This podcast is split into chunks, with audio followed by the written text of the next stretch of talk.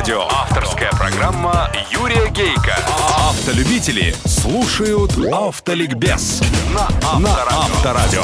Здравствуйте, дорогие братья-водители, собратья-пешеходы и пассажиры, а также честные профессиональные инспекторы ГИБДД. С вами, как и всегда в это время на волне Авторадио, программа «Автоликбез». Ее автор и ведущий Юрий Гейко.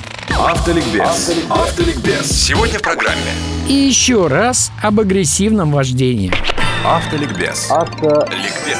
Недавно мы с вами говорили об агрессивном вождении. Статью о наказании за него думцы собираются внести в административный кодекс в его 12 главу о правилах дорожного движения. И думаю, это у них получится. Во многих странах агрессивное вождение определено и наказывается полицией. Я об этом рассказывал в одной из последних программ. Но вот наша дорожная полиция, вы знаете, как ее работа далека от желаемой. И отсюда вопрос, как? По каким критериям инспектор будет отделять агрессивное вождение от нормального и затем классифицировать агрессивное по степени тяжести? Видеорегистрации патрульных машин? Да, возможно, но далеко не всегда. И здесь, конечно, масса сомнений. Не станет ли эта статья КОАП прибежищем субъективизма инспекторов, их универсальной палочкой-выручалочкой? И не было бы счастья, да несчастье помогло. Грянул страховой кризис. Цены на полисы взлетели. Количество желающих страховать свою движимость резко пошло на убыль. Количество фальшивых полисов прибавилось. Например, эксперты утверждают, что каждый третий полис ОСАГО – фальшивка. И страховые компании стали искать способы, как жить дальше. Искать их в том числе и в сфере высоких технологий. И вот недавно в СМИ появилась информация о так называемом телематическом отслеживании манеры вождения водителя. Об этом в новостях рассказывала и Авторадио, но я остановлюсь на нем подробнее, потому что мелькнула естественная мысль.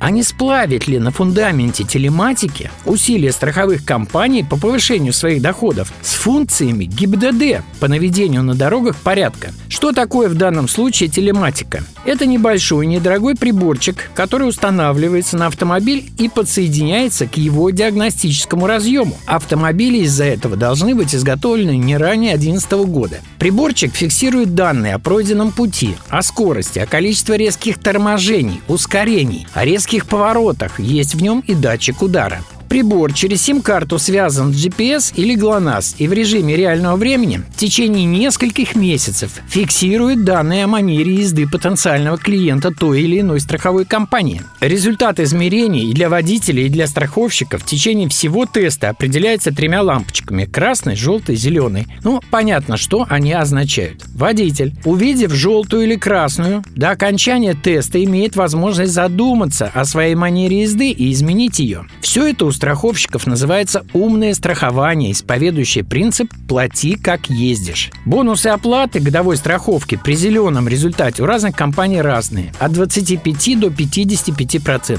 Поскольку каска подорожала в полтора раза, а ОСАГО почти в два, число желающих иметь полисы, как я уже сказал, резко снизилось. И такое умное страхование – находка для страховщиков. И так как оно появилось недавно, сейчас им охвачено менее 1% клиентуры, но эта цифра стремительно растет. И почему бы, спрашивается, в понятии агрессивное вождение не объединить усилия МВД и РСА? Вряд ли их ведомственные толкования агрессивного вождения будут сильно отличаться друг от друга. А значит, нетрудно будет выработать единую методику и наладить взаимодействие. И не только в течение тестовых месяцев. Во-первых, страховка обновляется ежегодно, а во-вторых, манера езды, как и характер человека, может со временем, с возрастом, с опытом меняться.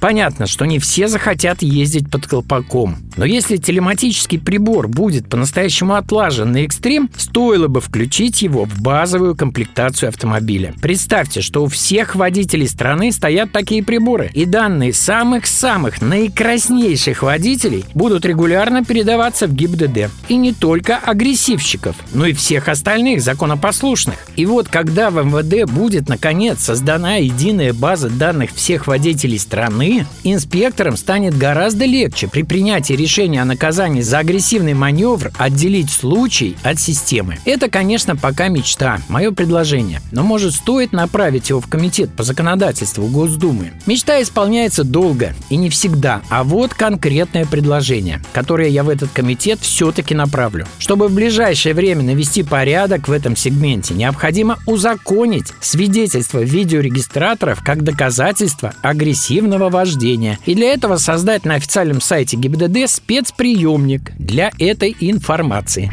Автоликбез. Автоликбез.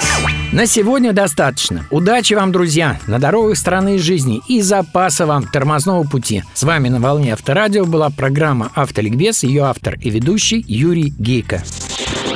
Автоликбез на Авторадио. Авторская программа Юрия Гейка.